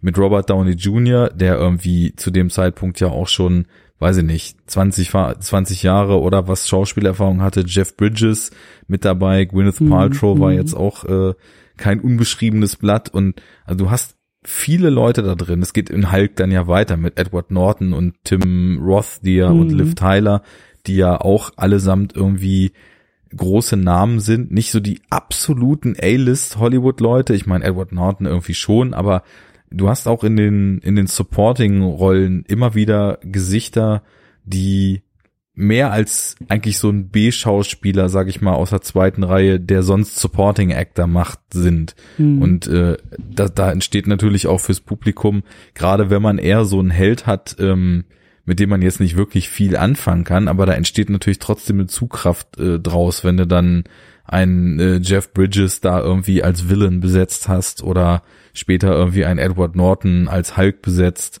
Ähm, insofern, also casting-technisch haben die auch, also über die Zeit ja immer wieder, ich meine mittlerweile, welcher große Schauspieler hat jetzt nicht schon in irgendeinem Marvel-Film irgendeine Rolle mitgespielt, ne? Mhm. Da, da ist schon äh, ziemlich, ziemlich großer Drang zu auch größeren Namen, als man das vielleicht äh, in den Superheldenfilmen aus den zwei Jahrzehnten davor so kannte. Selbst David Hasselhoff hat seinen Sprung ins MCU geschafft. Und du wirst dich What? jetzt wahrscheinlich fragen, was, wie, wo? Und ich werde sagen, ja, warte mal ein paar Jahre ab. Wir werden irgendwann über David Hasselhoff sprechen. Damit möchte ich dich schon mal anteasen und genauso wie das MCU hier schon die Saat setzen, die dann später Früchte trägt. Verstehst du? Meter, Meter, Meter. Mhm. Ähm, was ich aber noch sagen wollte, ist so, also Figuren, Humor, Charisma und ähm, was eben auch sehr wichtig ist, was John Farrow auch sehr, sehr wichtig war und auch lange Zeit eigentlich ähm, ja das MCU auch geprägt hat, ist die Realitätsnähe. Weil mach mal jetzt, also ähm, der erste Iron Man und auch die weiteren Iron Man-Filme haben sehr großen Wert darauf gelegt, ähnlich wie, wie ähm, ähm, damals der Superman-Film, ähnlich eigentlich auch wie Nolan mit seinem Batman, zu sagen, auf eine gewisse Art und Weise, wir meinen das hier ernst und wir sind eben auch, ich meine, gut, Superman hat so seine eigene Welt da irgendwie kreiert, aber so Nolan mit seinem Batman hat ja auch gesagt, wir sind gar nicht weit weg von der Welt, die wir kennen, von unserer Realität. Ja, Natürlich. Nur mit dem maßgeblichen Unterschied, dass Nolan gesagt hat, ich meine das hier ernst und jetzt plätte ich euch damit, wie abgefuckt unsere Welt ist. Und äh, Favreau sagt, ich meine das hier übrigens ernst, aber das macht trotzdem ganz schön viel Spaß, was ich hier tue. Ja, aber, und das ist der Punkt, wir sind hier nicht in der Welt von Fantasy. Natürlich sind wir das. Natürlich ist alles, was die Superheldenfilme ausmacht, auch dem Fantasy-Genre äh, zuzuordnen. Wir sind im Science-Fiction-Bereich. Ja, hier mit, mit Tony Stark. Keine, äh, pupsenden Einhörner durch die Gegend und, äh, und vor allen Raketenwürmer leben in der Wüste neben den äh, Terroristen. Genau, und, und vor allen Dingen, und das ist jetzt eben das, was, was ich dann auch wieder meine, so ein bisschen mit Lupe, ähm, also sie haben es halt ähm, ähm, damals eigentlich auch schon fast so laut gesagt, aber ähm, in dieser Welt von Iron Man, in diesem Film von Iron Man, kann es eigentlich kein Doctor Strange geben. Kein Zauberer, ja. kein Magier. Ja. Da können keine äh, sprechenden Waschbären aus dem Himmel fallen von anderen Planeten. Also das ist nicht unmöglich, aber das ist eigentlich unmöglich in diesem Film, weil der sagt, guck mal, wir sind so nah, also wir, wir, wir versuchen alles hier glaubhaft zu machen. Wir versuchen es so ähnlich wie, was ich ja äh, äh über Nolans Batman gesagt habe. Wir versuchen ähm, das zu, also das so zu begründen, dass du gar nicht merkst, wie der Film so leicht aus der Welt des Möglichen ins Unmögliche überwandert. Und du sitzt davor und sagst, äh, ja, natürlich äh, ist der Typ in der Lage, einen Kernreaktor in seine Brust einzusetzen. Natürlich ist der Typ in der Lage, darum einen Anzug zu entwickeln, der ihn durch die Gegend trägt und Laserstrahlen verschießt. Also die Unmöglichkeit, ja, ja hinterfragen wir gar nicht in dem Film. Ja, das ist ja die Kunst des großen alten Suspension of Disbelief äh, Prozesses. Ja. Dieser Film erzählt das so, dass es uns völlig schlüssig erscheint, was da passiert. Aber auch im Hinblick auf diese Aussage, die du jetzt gerade gemacht hast, ist natürlich die Post-Credit-Scene total clever. Weil genau das, was du sagst, ne? Also da hätten jetzt 100.000 Leute kommen können und sagen, ah Leute, jetzt hier, also haben wir hier den Iron Man und dann im nächsten Film haben wir jemanden, der irgendwie durch ein fehlgeschlagenes Experiment irgendwie zum grünen Koloss wird und im Grunde genommen im, im übernächsten Film mit dem nächsten Helden dann jemanden, der auch durch irgendein fehlgeschlagenes Serum zum Supersoldaten wird und äh, ja, aber jetzt plötzlich kommt hier im vierten Film kommt hier irgendein Gott aus dem siebten Realm im Weltall mhm. angeflogen und äh, hat irgendeinen Hammer, den keiner aufheben kann. Das fällt doch jetzt hier voll raus. Aber dadurch, dass dann Fury da eben in den Schatten oder aus dem Schatten tritt und eben sagt, ähm, äh, hier, Mr. Stark, es gibt äh, weit mehr Dinge, als sie glauben in dieser Welt. Das ist ja auch eine Ansprache an uns. Und das, das öffnet ja auch aus dieser von Glaubhaftigkeit und von, wie du sagst, ähm, völlig richtig, sage ich mal, einer Welt, die unsere sein könnte, die in vielen Nuancen etwas überhöht ist, aber wo der Held, den wir sehen und auch der Willen, der ihm gegenüberstellt, rein durch technologischen Fortschritt quasi das können, was sie können. Also mhm. es ist, wenn du jetzt in der Genre-Theorie dich dann bewegst, das, was ihn zum Superhelden macht, ist vollkommen reinrassige Science Fiction. Mhm. Da ist null Fantasy mit drin, ne?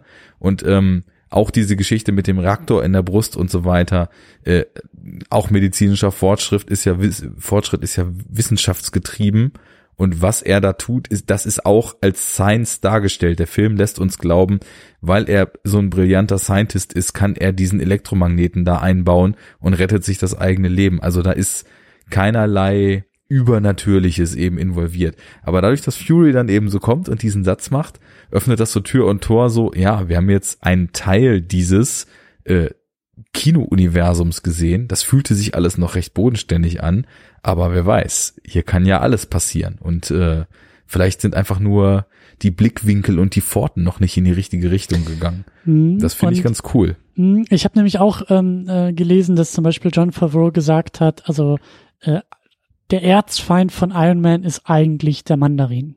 Ich weiß nicht, ob du die, hast ja wahrscheinlich irgendwie in den Comics vielleicht auch mal irgendwie gelesen oder so, vielleicht bist du über die Figur gestolpert. Da bin ich jetzt äh, tatsächlich, obwohl der äh, ja sehr prominent vertreten ist, noch nicht wirklich drauf gestolpert. Ich kenne ihn halt und ich kenne auch den Aufschrei hinten dran aus dem dritten Iron Man Film. Mhm. Äh, aber also so direkt Kontakt hatte ich da noch nicht mit. Aber ja, dass, dass, dass er das ist, weiß ich. Genau, und das ist halt eine Figur, ähm, also die nicht nur auch äh, ziemlich rassistisch ist, so wie ich das alles auch irgendwie sehe und verstehe, weil ähm, also es ist irgendwie eine, ein, ein, ein Magier, tatsächlich ein Magier, der irgendwie zehn magische Ringe hat, ähm, die, glaube ich, also hier ist irgendwie diese, diese Terrorgruppe, nennt sich, glaube ich, irgendwie so, äh, also nicht zehn magische Ringe, aber irgendwas mit The Ten Rings oder so, äh, was, was halt so ein Easter Egg, so ein, so ein, so ein Augenzwinkern halt so in die Comicwelt eigentlich sein sollte. Ähm, und dieser, dieser, dieser Magier hat eben diese zehn magischen Ringe, die irgendwie auch irgendwelche kosmischen Ursprünge haben, glaube ich, und ist damit halt in der Lage zu zaubern. Und ähm, John Favreau hat eben sehr bewusst gesagt, das wird nicht mein Gegenspieler hier in Iron Man, weil ich das Ganze eben auf dieser technologischen, wie du gesagt hast, ich will nicht in die Richtung Fantasy, sondern ich will in die Richtung Science Fiction gehen und ich will das sozusagen als als als Basis, als Grundlage nehmen. So will ich diese Welt aufbauen. Das heißt nicht, dass es komplett unmöglich ist, dass Magie in dieser Welt passiert, aber das ist nicht der Fokus, den man wählt. Ja. Und ähm, äh, so wie ich das verstehe, ist jetzt in der nächsten Phase, ich glaube, wenn Shang-Chi ins Kino kommt, also da, da, da soll es tatsächlich jetzt den Mandarin geben als Figur und als Charakter. Ich habe auch schon die Thesen gelesen, dass die tatsächlichen zehn magischen Ringe vielleicht die nächsten Infinity Stones für die nächsten Phasen im MCU werden könnten. Ähm, aber dieser kosmische, fantastische Aspekt ist eben sehr bewusst nicht in diesem ersten Film drin. Und das meine ich halt, das, das ist der Bogen. Zu viel. Ja, und auch eine totale Overdose. Also ich finde so als Origin Story ist das sehr stimmig, dass man hier so ein rein technologisches Fest abfeuert. Ja. Und das meine ich halt. Ich glaube, dass da mit dieser Entscheidung erstmal so bodenständig zu sein oder so anzufangen, ich glaube, dass das eben auch noch so, so, so, so Nachwellen im gesamten MCU hat, die John Favreau hier gesetzt hat. Und ich habe auch immer wieder gehört, dass Edgar Wright, der ja auch 2006 schon angefangen hat, sein Ant-Man zu konzipieren und eben lange Zeit ja dann, ich weiß auch nicht, also können wir gerne mal auch gucken, wenn, wenn der Film dran ist, der ja dann nicht mehr von ihm gemacht wurde, so, ähm, ob man da noch mal ein bisschen mehr erfährt, warum das auch alles so lange gedauert hat. Aber es hat lange gedauert, aber es hieß auch immer wieder, Edgar Wrights Konzepte aus der Zeit eben auch das Ganze so bodenständig, so technologiegetrieben äh, erzählen zu wollen, wahrscheinlich auch sehr humorvoll machen zu wollen, das sind eben die Wurzeln des MCU. Und ich glaube, dass das schon auch sehr wichtig ist, so dieses Studio zu etablieren, so auch die Hoffnung einer größeren Filmreihe zu etablieren, weil das, glaube ich, auch ein leichterer Zugang fürs Publikum ist, zu sagen, das ist mein, mein, also das ist der Weg zum Eintauchen in die Welt, dass diese Welt noch weitere Facetten hat und sich noch weiter auffächert und mit weiteren Filmen eben diese weiteren Facetten uns gezeigt werden, ist leichter, als vielleicht von vornherein zu sagen, sprechende Waschbären, äh, fliegende Cosmic Power Frauen, ja. äh, schrumpfende Ameisenmänner, die gepaart sind, äh, die, die, die aufeinandertreffen mit einem afrikanischen König, der wiederum, also das ist ja, das wird ja alles ja, ja. sehr, sehr komplex im Laufe der Auseinandersetzung, aber eben so, sagen wir mal, simpel, mehr oder weniger einzusteigen und zu sagen, ja, Typ im fliegenden Superraumanzug kämpft gegen gleichen Typen im bisschen größeren fliegenden Raumanzug. Da geht man, da geht man, glaube ich, leichter mit und rein, als diese ganz anderen komplexen Figuren äh, sozusagen als Zugang in diese Welt zu nehmen. Also da das Universum rund um diesen Ansatz aufzubauen, würde ich sagen, ist durchaus clever. Ja, absolut. Die Einstiegshürde ist halt deutlich geringer, als wenn man jetzt irgendwie direkt sprechende Waschbären und äh, grunzende Bäume hätte oder den Himmel, der sich über New York auftut und äh, riesengroße Alien, Tausendfüßler Rausschiffe, äh, Raumschiffe, die da rausströmen. Ja. Also das äh, ja, finde ich finde ich erstmal äh, ganz gut, um da was Neues zu etablieren. Und ich finde auch, dass es schön ist, wie eben schon angedeutet, dass man eine Origin Story hat, die eben auch nicht gleich so brutal überfrachtet ist, sondern die sich erstmal mhm. sehr lange tatsächlich auf äh, die Psychologie und das Wesen des zum Held werdenden Heldes, Heldens konzentriert, die ihm auch wirklich äh, Motivation und, und auch den Raum im Film gibt, um das zu entwickeln, was dann aus Tony Stark später dann den Iron Man macht und das, also vom, vom Pacing, von der Erzählung her und so weiter, passt das eben auch. Und ich würde es, glaube ich, als Fremdkörper empfinden. Natürlich gibt es sicherlich irgendwie Regisseure, die hätten den Job äh, auch hingekriegt, so, aber wenn da jetzt plötzlich schon irgendwie so ein so ein sehr fantastischer Faktor reingekommen wäre, ja, das wäre für mich erstmal Unfug gewesen. So ist das an sich irgendwie ein stimmiges Gesamtbild.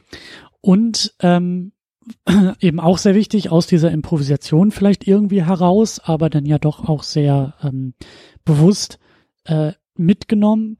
Es gibt keine Geheimidentität von Tony ja. Stark und von Iron Man. Ja. Also das, was wir ja aus dem Genre mittlerweile gewohnt sind und sehr, sehr kennen, vielleicht auch manchmal uns schon aus dem Hals zu, äh, heraushängt, aus den Ohren herauskommt, dieses äh, Maske aufsetzen und ich bin ja eigentlich Tony Stark, aber ich bin ja in ja. Wirklichkeit auch Iron Man und so. Das wird ja hier auch sehr offensiv untergraben, was ich eigentlich auch ein sehr ähm, also neben dem Nick Fury taucht hier nach dem Abspann auf Moment, der ja sehr pointiert ist und auch durchaus wie wir gesagt haben, so ein bisschen hinter vorgehaltener Hand, aber durchaus eine Ansage ist oder eine, eine, einen Wunsch äußert. Aber es ist ja definitiv eine Ansage, den Film damit enden zu lassen, dass Tony Stark sagt, hey, ich bin Iron Man. Auch da wieder, denk an The Dark Knight im gleichen Jahr, der es zu einem großen, großen Plotpoint gemacht hat, dass sich Batman der Öffentlichkeit stellen soll. Er wird herausgefordert vom Joker, zeig dich, sonst muss dieser Mann hier sterben. Harvey Dent, der eine Lüge erfindet und sagt, ich bin Batman, weil wir alle Batman sein können. Batman Begins, äh, die, die große Rede, als Mann bin ich fehlbar, als Symbol bin ich unsterblich. All das ist ja ein Punkt, der hier zumindest in dem Film untergraben wird, auch wieder mit dem, also auch schon äh, äh, erwähnten humorvollen, charismatischen Augenzwinkern uns präsentiert wird. Ähm, das ist ja durchaus auch wichtig. Da zeigt der Film erstmal, was er sein will. Und das sind ja auch, auch Wellen, die sich durch das gesamte MCU tragen. Also Geheimidentität ist kaum ein Thema. Irgendwann ist dieser Spider-Man mal aufgetaucht, der warum auch immer eine Maske trägt. Und äh, Black Panther ist jemand, der eine Maske trägt. Aber Masken, Geheimidentitäten, Verhüllungen sind gar nicht so wichtig in dieser, in dieser Filmwelt. Und das ist auch etwas Besonderes. Ja. Hier finde ich es noch besonders schön, dass es einfach auch so toll aus der Figur Tony Stark entsteht, weil er kann es ja keine paar Sekunden aushalten, mitzukriegen, wie viel Ruhm, äh, indem man sich suhlen und winden kann, Iron Man bekommt. Und äh, ja, also er tut die Dinge, die er dann getan hat, definitiv ja auch aus Überzeugung, aber er findet es halt super geil, sich in dem Ruhm, den ja. sie bringen, eben auch noch zu suhlen. Und äh, ja, das, das ist irgendwie schon echt äh, cool gemacht. Und ja, geht, geht vielleicht auf diese charmante Art und Weise dann tatsächlich auch diesem fast Problem, was es heutzutage irgendwie häufig schon schwer macht, das überhaupt so zu kaufen mit der Doppelidentität und guck mal, ich habe mir einen feinen schwarzen Lidstrich gezogen, man erkennt mich ja gar nicht mehr. Mhm. Ähm, mhm. Das wird halt direkt aus dem Weg geräumt und ähm, es etabliert natürlich auch von vornherein jetzt in diesem MCU, dass Superhelden etwas sind, was in dieser Welt existiert und äh, kein, also er ist jetzt quasi der erste, den wir kennengelernt haben, aber mhm. die die Gesellschaft ist sich völlig klar darüber, dass da Menschen jetzt mhm. in Iron Man Suits rumfliegen und dass eventuell auch irgendwie die Technologie besteht und Menschen bösartig genug sind, um Vergleichbares halt auch für fiese Zwecke zu nutzen so dass dann eben der Chef des Supertechnologiekonzerns da wieder eingreifen muss und äh, das ebnet ja nicht nur so die Schneise für den Zuschauer, sondern macht ja auch ein Bild auf, was die Response auf Superhelden in dieser Welt betrifft. Also dadurch, dass er sich da so outet und dass er das getan hat, was er getan hat, gibt er dem auch in der Welt äh, sowas äh, natürlich sensationelles, aber das macht es dann ja auch auf Dauer normal, dass so früh einfach schon ein offener Umgang mit der Superhelden-Thematik gewählt wird in dieser Filmwelt, ne? Hm. Äh, ganz kurz, ich will es wirklich nur als Anekdote noch erwähnen, weil das wäre eigentlich auch nochmal ein ganz eigener Podcast, eine ganz eigene Auseinandersetzung wert. Ähm, wir sind ja hier im Genre-Kontext und versuchen das im Genre-Kontext zu sehen. Deswegen sind wir inhaltlich vielleicht manchmal nicht ganz so tief dabei, aber es ist ja eben auch sehr bezeichnend, wie hier auch das US-Militär ähm, motivisch auftaucht. Ne? Also er als Waffenlieferant, er der mit dem US-Militär in Afghanistan ja, so, so, so ein Werbeeinsatz irgendwie fährt und da dann eben von Terroristen entführt wird, um sich dann eben dort aus der Höhle zu befreien und dann als Iron Man wieder zurückzukehren in einen Ort im Nahen Osten und ja, auch zur Selbstjustiz zu greifen, auch ein Aspekt, den wir auch schon immer wieder besprochen hatten, ähm, und dann eben auch so sich in internationale Konflikte irgendwie einmischt. Das finde ich halt, ähm, also das hat mich schon fast überrascht, dass das so politisch wird hier in diesem Film, weil ich dann auch vermute, dass wir im Laufe der, äh, im Laufe des Disney-Regimes, ähm, also ich glaube nicht, dass wir das unter Disney sehen, gesehen hätten. Nee, weißt, was absolut ich nicht. Also das, das, ähm, ähm, ja. Ist natürlich auch ein Teil des Films, der mir aufgefallen ist und über den ich mir auch eine ganze Weile tatsächlich Gedanken gemacht habe, weil ich, sagen wir es mal so, ich bin sehr Michael Bay geschädigt was ähm, die Darstellung von Kriegshandlungen von Amerikanern gegenüber äh, arabischen Terroristen im Nahen Osten betrifft. Also ähm, ich, ich wittere da ganz schnell immer auch äh, so eine latent bis offensichtlich rassistische Darstellung, wo sie vielleicht ähm, sogar Sinn macht, weil es auf was ganz anderes hinausläuft. Und in dem Fall hier also ich, ich komme zum Beispiel mit der Szene nicht so richtig klar, wo er sich so frei kämpft aus dieser Gefangenschaft, weil das einfach so eine äh, fuck yeah, heroische Musik mhm. dazu und jetzt baller ich mich gegen die Arabs frei Nummer ist. Ähm, allerdings ist dieses ganze Konstrukt, der Waffenmogul reist äh, an den Ort, wo seine Waffen dann auch tatsächlich eingesetzt werden, um Promo für die neueste geile Mörserrakete zu machen und äh, merkt dann tatsächlich am eigenen Leibe, was diese, dieses Kriegsgerät, mit dem er Milliarden verdient, anrichten kann. Und später geht's dann eben so weit, ähm, dass er eben auch zu spüren kriegt, dass dieses Unheil, was er da geschaffen hat, und das ist ja realpolitisch wirklich eine ne sehr klare Sache, ähm, vieles von den Strömungen, die jetzt irgendwie als, keine Ahnung, IS oder sonst was äh, für Terrorismus äh, bekannt sind und irgendwie ganze Landgebiete irgendwo kontrollieren, äh, wenn, sage ich mal, in den letzten 100 Jahren oder wahrscheinlich noch weiter zurück äh, in Häkchen jetzt der Westen nicht ganz brutal Rabatz gemacht hätte und diese Länder halt auch irgendwie ausgebeutet hätte und immer schön mit Waffen versorgt hätte, mit denen dann da die Leute sich gegenseitig umbringen können, dann wäre die Situation vielleicht auch anders. Also ich stecke da jetzt politisch nicht tief genug drin, aber dieses ähm, der Hass auf, sage ich mal, die USA ähm, aufgrund äh, der Zustände, wie sie da sind, an denen die USA ja eben auch nicht ganz unschuldig sind durch die vielen Kriege, die sie da mitgeführt haben und so weiter. Da ist ja was Reales dran. Und insofern finde ich dann eben schon, dass ähm, in diesem Setup was sehr glaubhaftes und eben auch sehr krasses in der Thematik aufgegriffen wird. Und ähm, da der Film dann im Nachhinein die richtigen Schlüsse draus zieht, weil ich meine, im Grunde genommen hat er ja dann eher die pazifistische Aussage, dass das ganz schöner Müll ist, den Stark da mit seinen Waffenlieferungen ähm, gemacht hat und macht ja dann auch noch schön so diesen die Corporate-Anzugträger Haie äh, wollen natürlich weiter das Blutgeld verdienen und er hat jetzt eben endlich mal moralisch verstanden, was das eigentlich bedeutet, was sie da tun, diesen Topf später auf. Also insofern mhm. komme ich da schon mit klar. Es, es gibt so Kleinigkeiten, die mich an dieser Darstellung stören, aber ich weiß gar nicht, ob es da überhaupt irgendwie ein richtig gibt ähm, bei diesem bei diesem ganzen Komplex von es werden irgendwie Nahosteinsätze von US-Militär gezeigt und in dem Zuge dann eben auch in Häkchen die Terroristen. Ja, und das Paradox ist ja, dass Iron Man, also dass Tony Stark das kritisiert, aber als Iron Man ja selber dann auch durchzieht. Ne? Also es ist ja schon irgendwie bezeichnend. Sein erster Einsatz ist da wieder äh, in Afghanistan. Also er mischt sich in einen internationalen Konflikt ein. Klar, den er selbst als Tony Stark mit seinen eigenen Waffen da befördert hat. Mhm. Aber ähm, also auch da, also Iron Man spielt halt irgendwie gleich am Anfang auf eine gewisse Art und Weise Weltpolizei. Und ich wollte es nur erwähnt haben, also wie gesagt, ja. Da können wir irgendwie später vielleicht in, in anderen, äh, mit anderen Filmen, vielleicht auch nochmal im zweiten Film, da wird es ja auch nochmal thematisiert. Wem gehört Iron Man eigentlich? Ist das eine Verlängerung des US-Militärs oder eben nicht? Aber ähm, ich finde es halt sehr interessant, weil ich glaube, das ist zum Beispiel dann auch eine Sache, die sich im weiteren Verlauf des MCU dann tatsächlich verloren hat. Also das MCU beziehungsweise die Iron Man-Reihe hätte mit dem Film vielleicht auch noch mit dem zweiten eigentlich auch andere Abzweigungen nehmen können und sich, äh, wie du sagst, also wenn wir auch eine größere Vielfalt uns im MCU wünschen, dann hätten das halt eben auch vielleicht eher kritischere Auseinandersetzungen mit Militär, Militäreinsätzen, mit ähm, Waffengewalt und das eben auch in dieser paradoxen Figur äh, machen können. So.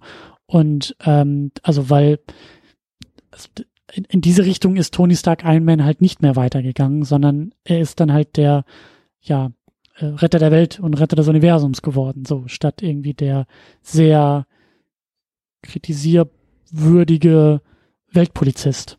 So. Ja, ähm, gut, da, da würde ich jetzt aber auch dann sagen, da tippt der Film wahrscheinlich einfach in die aus meiner Sicht omnipräsente Thematik von Blockbustern und in die Hollywood-Falle, dass es halt äh, guten Mord und schlechten Mord gibt. Mhm. Ne? Mhm. Also, ähm, weiß ich nicht, wenn irgendwie Leute umgebracht werden, um die armen äh, Geiseln zu retten, dann ist das immer total cool. Erst recht, wenn es gegen Araber geht und äh, wenn die, wenn äh, die die äh, Terroristen dann irgendwen umbringen, egal wer es ist, dann ist das natürlich böse Gewalt und zu verurteilen so und da ist meiner Meinung nach Hollywood immer moralisch sehr fragwürdig unterwegs und äh, schafft es teilweise eben das Ganze auch noch so perfide zu verpacken, dass man dann halt äh, zujubelt, wie die Terroristen umgebracht werden, obwohl es halt auch ziemlich abgefuckt ist eigentlich. Mhm. Aber ja, du spielst ja eben auf was anderes an. einfach auf diese Positionierung zu dem Weltpolizei-Ding, zu dem im Kriegsgebiet intervenieren Ding, wo Mhm. Iron Man, der sich ja dann eigentlich losgesagt hat von der Waffenproduktion, selbst aber zu einer viel mächtigeren Waffe geworden ist, wie der dann eben quasi da auch die Themen so an sich nimmt. Gut, aber das, das weiter zu verfolgen, ist, glaube ich, einfach mit der Richtung, die es dann spätestens so durch Disney und durch diesen Space-Faktor im MCU irgendwann geben wird, ähm, vielleicht einfach nicht mehr so möglich gewesen. Äh, Klar, ich, Iron Man 3 thematisiert ja zum Beispiel auch PTSD, was ja auch ähm, Mhm. Mhm. definitiv Was ist nochmal das? PTSD Post? Traumatic Stress Syndrome, Mhm. ähm, die ganze, ja, die, die ganzen psychischen Probleme, die ja viele Leute bekommen, die irgendwie in Kriegsgebieten waren, eingesetzt waren, in Kampfhandlungen verwickelt waren und so weiter. Und da läuft es zwar schon auf so einer abstrahierten Ebene, also es ist ja im Grunde genommen so der Battle of New York, der da im Film für verantwortlich gemacht wird aus Avengers, wobei man aber halt sagen muss, also das, und da kommt die Lupe dann raus, ne? Das wird halt spannend, wenn wir die in kürzerem Abstand sehen. Ich meine, er ist ja jetzt hier, er steht zwar total über den Dingen so mit seiner Selbstdarstellung, aber an dieser Gefangenschaft hat er ja rückwirkend schon auch ziemlich zu strugglen gehabt, die er Mhm. jetzt hier in Afghanistan dann hatte. Und vielleicht ist das auch ein interessanter Aspekt, der dann bei Iron Man 3 äh, dem Ganzen auch noch mal eine andere Facette gibt, die mir zum Beispiel damals wieder nicht aufgefallen ist. Äh, worauf ich aber eigentlich hinaus wollte, PTSD zu thematisieren in einem Superheldenfilm, Mhm. ist ja auch etwas, was viel realpolitischer ist als äh, der Mann im Raketenanzug hat sich jetzt hier mit Außerirdischen gekloppt. Ja. Sondern äh, Ja. das ist ja, ist ja ein viel weltlicheres Thema und äh, für happy, funny, bunte Superheldenfilme vielleicht eher auch so der Stimmungskiller eigentlich. Also ich äh, bin mal gespannt, wie das so mit den Themen, die in diesen Filmen thematisiert werden, ähm, insgesamt so weitergeht, wenn man die Filme dann mal komprimiert sieht über die Mhm. Zeit. Mhm. Ja, ich bin dafür, dass wir so langsam auch äh, schon die erste Klammer setzen, ähm, zumindest was jetzt Iron Man angeht. Wir haben ja noch eine Diskussion über The Incredible Hulk vor uns und ich glaube, dass wir da auch immer mal wieder rück zurückgreifen werden auf äh, Dinge, die, die wir jetzt über Iron Man gesagt haben. Ja. Ähm, Wir haben ja auch jetzt also wirklich über viele Themen schon gesprochen, die ja alle auch, äh, sage ich mal, auch wenn wir uns irgendwie, sage ich mal, an so übergeordneten Themen langhangeln, die ja alle auch viel über den Film ausgesagt haben. Und ich glaube, dass wir den Film beide auf jeden Fall mögen, ist Mhm. definitiv klar geworden.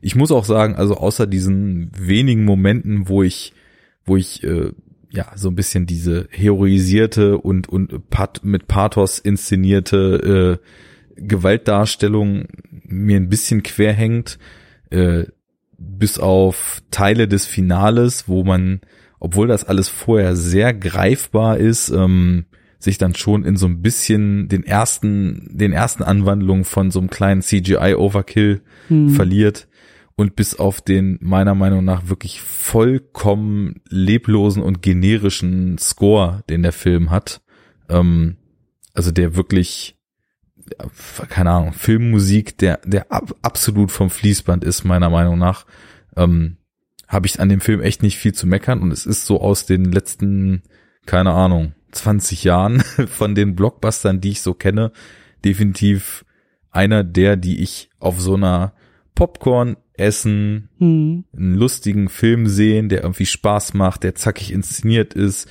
der eben auch, und das muss man wirklich sagen, noch so ein, so einen gewissen Stil hat. Also, das, der ist ja jetzt irgendwie nicht abgefahren, gefilmt oder so, aber der sieht einfach gut aus. Also so, so absolut solide ähm, durch den Look. Ähm, das ist so einer meiner, ja, auf dem Gebiet höchst, höchst geschätzten Blockbuster, würde ich sagen. Ähm, den, ich kann den, ich werde den auch auf jeden Fall auch in meinem Leben noch ein paar Mal gucken, nehme ich an. hm, Wenn ich halt auf so einen äh, lustigen Film mit coolen Performances Bock habe.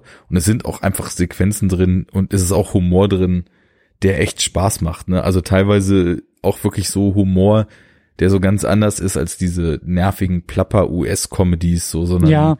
wir haben halt äh, im, im Flugzeug da so die Szene mit so äh, Trinken, ich bin noch im Dienst und dann Cut und äh, der baldige War Machine und Stark hängen sich besoffen in den Armen und philosophieren über Gott und die Welt. Ähm, das ist einfach nett gemacht und so diese, diese Szenen, wie er erstmalig so seinen Anzug äh, testet und die ersten Testflüge bei sich in der Garage macht und so, das, das ist einfach mit einem, ja, ich glaube auch mit ganz viel Freude am eigenen Stoff einfach Ja. inszeniert und deswegen macht es total Spaß, das zu sehen. Also es ist wirklich so der MCU-Vertreter, an dem ich bis auf diese paar Kleinigkeiten so gut wie gar nichts zu meckern habe. Das äh, kann ich auch gut unter, unterstreichen und unterschreiben. Und äh, ich glaube auch, dass wir schon im Laufe der Diskussion eigentlich auch immer wieder die Bedeutung fürs Genre rausgearbeitet haben. Ja, klar. Und die Frage, gehört der Film in den Kanon? Ist das ein, ein tatsächlicher Superheldenfilm? Äh, ist sehr eindeutig mit Ja zu Selbst beantworten. beantwortend. Ja. Ja, ähm, ein erster zaghafter Versuch, würde ich sagen. Ein, ein, ein, ein erster Aufschlag im MCU. Ähm, Was ein sehr erfolgreicher finde- Aufschlag. Ja. Wir müssen tatsächlich, wenn wir jetzt das MCU auch von vorne besprechen, uns, äh, wir haben jetzt über den Auftritt von Fury geredet, aber wir sollten tatsächlich äh, die Fühler echt nochmal ausstrecken, nochmal thematisieren, wie viel Grundstein für spätere MCU-Motive wird denn hier schon gelegt? Weil es ist ja nicht nur Fury. Da würde ich schon noch so gern drauf eingehen. Hm, mir fallen jetzt auch eher Easter Eggs ein. Ich glaube irgendwie das äh, äh, Captain America Schild oder zumindest der der ich glaube dieses Programm wird irgendwie erwähnt. Der Super Soldier wird glaube ich irgendwie erwähnt. Oder war das bei Hulk? Das war erst? bei Hulk in der vor den Credits kommenden Post-Credit-Scene. aber Ja. ähm, Ich hätte der- aber schwören können, dass da irgendwie auch schon was mit seinem Vater oder so, also dass da schon irgendwelche kleinen Verbindungen irgendwie waren oder zumindest so an, an Andeutungen gemacht wurden. Also irgendwas hat sein Vater auf jeden Fall gemacht. Es ist ja da, dadurch, dass wir die Aufnahme etwas verschieben mussten, ist es jetzt bei mir auch irgendwie schon drei, vier Wochen her, dass ich den Film gesehen habe. Das weiß ich nicht mehr. Allerdings weiß ich noch, dass ja plötzlich so ein paar Mal, als klar wird, dass dieser Tony Stark sich da einen ziemlich krassen Anzug gebaut hat, steht ja mehrfach ein gewisser Agent Mhm. Coulson von einer Agency mit viel zu langen und wenig catchyem Namen auf der Matte Mhm. und äh, möchte ja das Debriefing mit ihm durchführen. Also da wird natürlich, was Shield betrifft, dann noch so der Grundstein gelegt und ja, äh, was dann noch folgt, ähm, werden wir dann in den nächsten Filmen mal so ein bisschen erörtern und gucken, wie vor allem in dieser Phase One vielleicht schon so einzelne Charakteristiken sind, die so miteinander vernetzt sind. Ja, ja. Ähm, ja, auf jeden Fall. Und da, da kann ich mich halt auch noch dran erinnern, dass einfach, ähm, es geht hier zaghaft los, aber das halt ähm, rückwirkend beziehungsweise vorbereitend, also das MCU eben auch ganz gut darin ist, äh, in, im späteren Verlauf so, so Dinge schon mal einzupflanzen, die dann ähm, rückwirkend, wenn wir dann erst zurückschauen, ähm, nicht Sinn ergeben, aber nochmal so ein paar Aspekte hinzufügen. Also ein, Mhm. ein, ein äh, im Avengers-Film, ein Nick Fury, der sagt, hier, äh, kein Problem, wir überwachen die gesamte Welt. Ein Captain America, der das sieht und hört und sagt, aha, um dann im nächsten Film, Captain America-Film, äh, zu merken, wie problematisch das ist, wenn die gesamte Welt überwacht wird, weil Shield ja unterwandert ist von Hydra. Also, weißt du, was ich meine? Also, dass da schon, weil, weil das ist dann ja auch nachher das Komplexe im MCU, dass halt ähm, diese, diese Querverweise gesetzt werden mit dem Wissen, mit der Hoffnung, ah, da kommt ja noch mal wieder ein Film, der es dann irgendwie auch aufgreifen wird. So, ohne dass du sofort, ähm, dass es sich sofort so anfühlt, als ob von vornherein alles irgendwie zu irgendwas führen müsste. So, und das finde ich das ist, meinte ich ist halt Anfang. relativ gut gemacht, finde ich, so im MCU. Das meinte ich am Anfang so mit diesem Blick, äh, der jetzt bei mir vielleicht dadurch, dass es dann größtenteils dann Zweitkontakte äh, Kontakte mit dem Film sind, dass mir dann vielleicht auch auffällt, dass früh schon oder dass vielleicht für manche Story Arcs oder für manche Charakterentwicklungen der Startpunkt schon viel früher als am Anfang des jeweiligen Films liegt. Also Mhm, dass äh, dieses Hintereinandersetzen der Filme vielleicht auch ein in den Motiven überlappen ist und nicht nur aneinander anknüpfen. Mhm. Ähm, werden wir sehen. Ich bin, ich bin gespannt, weil auch wenn ich jetzt schon weiß, dass es, also dass ich wirklich was den Film an sich betrifft, nicht im entferntesten Bock habe, sowas wie Age of Ultron noch ein zweites Mal zu sehen oder so, ähm, dann ist es doch so, dass ich zumindest irgendwie mit diesem Blick äh, die Kraft finde, in die Zukunft zu gucken und mhm. weiß, ich muss mir solche dümmlichen Materialschlachten wie diese Hulkbuster-Szene und sowas da nochmal antun. Aber ja, das, ich spare mir die Rant-Energie für die Zukunft. Ich würde sagen, spare sie dir vor allen Dingen auch für den nächsten Film, für die nächste Besprechung, The Incredible Hulk. Ähm, da könnte man auch schon mal ranten. Nicht grün anlaufen, Alert. vorsichtig sein, nicht grün anlaufen, das könnte sehr teuer werden, aber äh, naja. Spoiler Alert.